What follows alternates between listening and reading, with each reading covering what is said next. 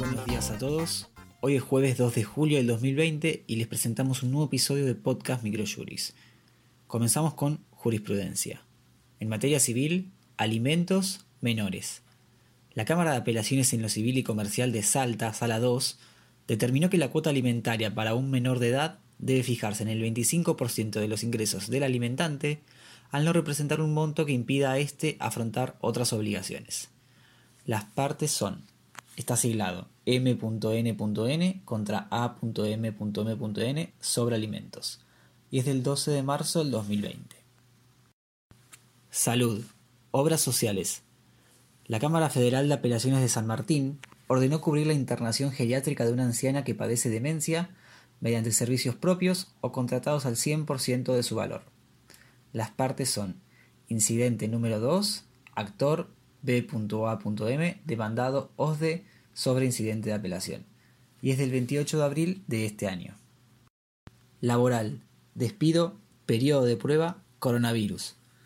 La Cámara Nacional de Apelaciones del Trabajo, Sala 10, estableció que la prohibición de despidos del DNU 329 del 2020 no incluye al trabajador en periodo de prueba, ya que la mencionada norma resulta taxativa en su texto al prohibir los despidos sin justa causa y por las causales de falta o disminución de trabajo y fuerza mayor, sin incluir expresamente otros supuestos legales.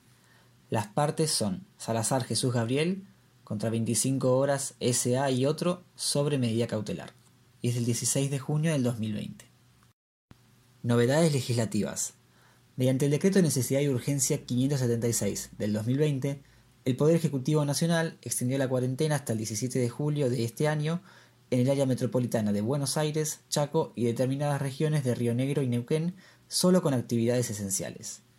Por otro lado, con el número de ley 27.551, fue promulgada la conocida Ley de Alquileres.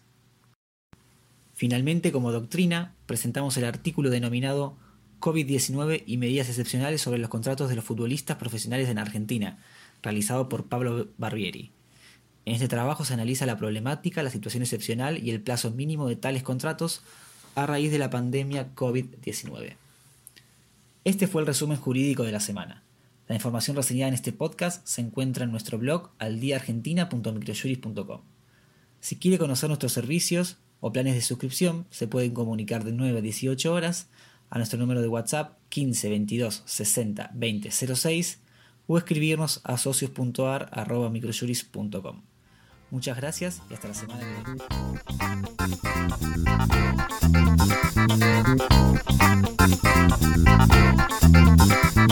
viene.